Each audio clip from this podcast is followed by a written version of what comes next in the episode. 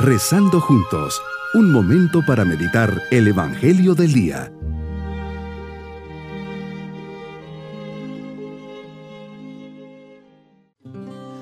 Qué gusto saludarles hoy sábado de la 34 semana del tiempo ordinario.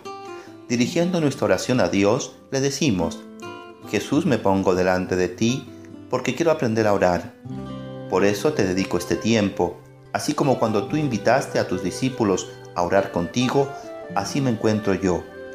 Que en esta oración me dé cuenta quién está delante de mí, mi Dios y Señor, el Creador de todo. Señor, aumenta mi fe para creer en ti, mi amor para que sin decir muchas palabras pueda estar aquí como un amigo hablando de corazón a corazón. Bajo la luz del Señor meditemos en el Evangelio de San Lucas, capítulo 21, versículos 34 al 36. ¿Qué palabras nos enseñas hoy, Señor?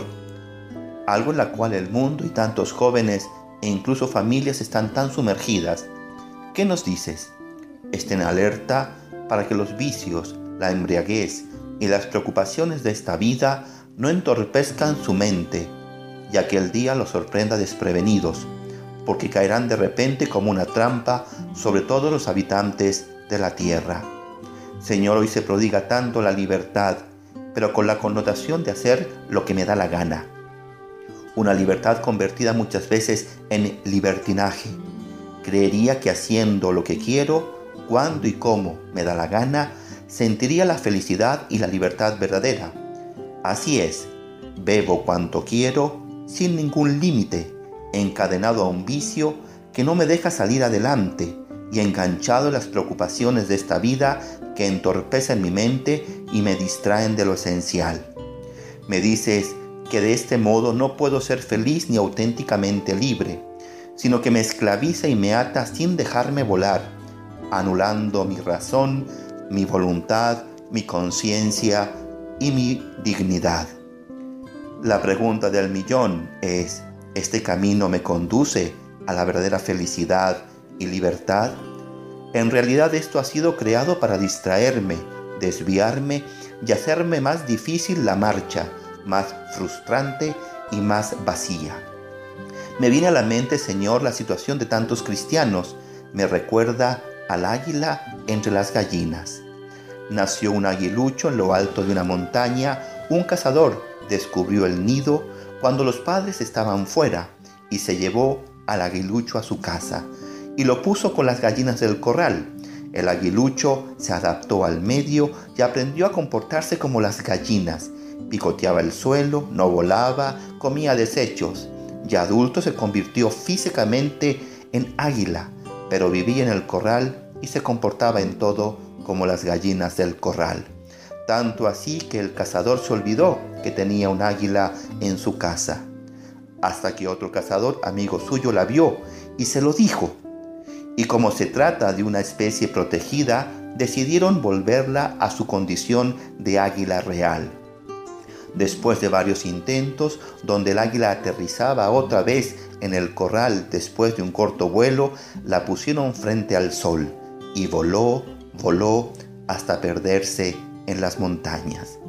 No permita, Señor, que el placer de mis sentidos me seduzca, que la sed de riqueza me embriague, que la fuerza del poder me vuelva ciego, sordo, de tal manera que siendo águila no me deje volar, que tenga claras las verdaderas exigencias del corazón humano.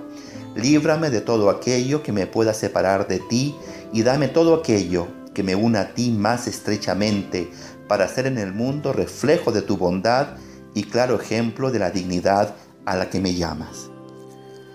Los bienes así llamados materiales de bienestar que buscan llenar nuestros vacíos, los vicios, el confort, la buena salud, etc., nos pueden dar cierta seguridad y distraer de la meta a la que nos dirigimos. Por eso nos transmites tu recomendación, velen pues y hagan oración continuamente, que me convenza de que nada vale tanto como la oración, el encuentro contigo, para ello unamos la oración a las obras y las obras a la oración. Tengo que estar despierto y vigilante. Para ello es importante el ingrediente esencial y necesario, la oración. Mi propósito en este día es cuidarme de los engaños del mundo y de la felicidad efímera que conlleva los vicios, especialmente el alcohol. Aconsejar a aquellos que beben mucho no perder de vista la dignidad a la que estoy llamado, un águila libre que vuela sin esclavitudes.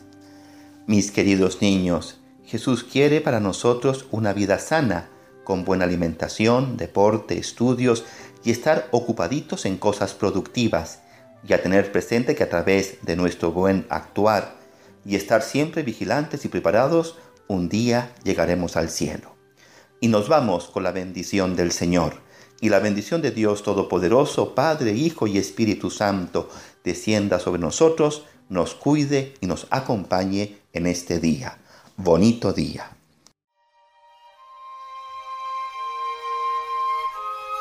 Hemos rezado junto con el Padre Denis Doren, Legionario de Cristo.